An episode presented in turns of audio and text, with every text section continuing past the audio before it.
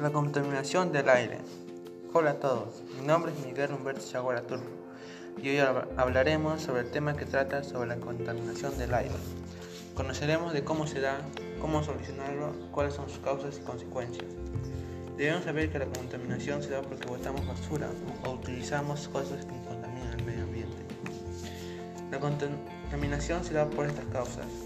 La quema de paja de arroz, también por el uso de autos que necesitan combustible, echan humo, también el uso de pesticidas que se hacen en la agricultura, lo usan.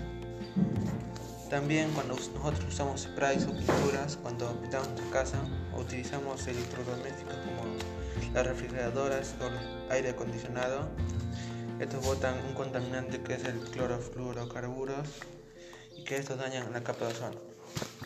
También podemos contrarrestar la contaminación ambiental del aire haciendo el uso de bicicletas como transporte y evitando el uso de los vehículos. También poniendo basura en los basureros y no botarla en el piso. También ayudando a limpiar varios lugares que estén sucios. También evitando quemar cualquier tipo de basura porque el humo hace que, hace que genere el fuego dióxido de carbono que esto daña a nuestros pulmones y también a nuestro sistema respiratorio. Las consecuencias de contaminar el aire son las siguientes. Provoca enfermedades respiratorias como asma, cáncer de pulmón, bronquitis y más enfermedades. También provoca el deterioro de la capa de ozono.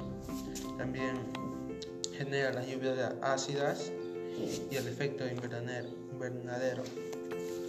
Por favor, a tener en cuenta estas indicaciones para poder disminuir la contaminación del aire y poder cuidar nuestro medio ambiente. Gracias.